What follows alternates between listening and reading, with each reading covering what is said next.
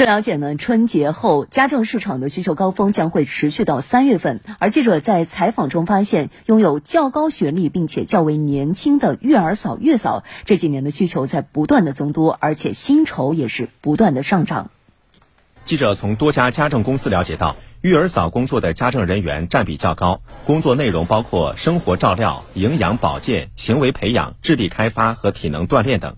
而从薪酬上看，月嫂和育儿嫂的薪酬较高，月平均工资分别在一万五千元和七千元左右。就是希望第一年龄不要太大吧，然后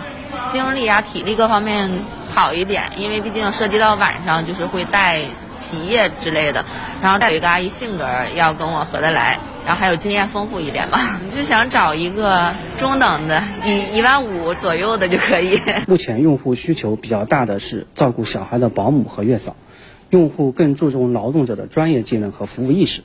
且越来越多的用户会看重服务意识，比如好沟通、亲和力强等。此外，一家家政公司的调查数据显示，在该平台，四十岁以上的阿姨为家政阿姨群体的主体，比例高达百分之八十五点六。学历上，初中及以下学历占比百分之五十九点四，中专及高中学历占比百分之三十六点八。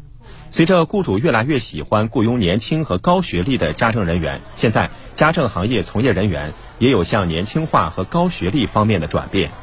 大专以上学历，包含本科啊、研究生，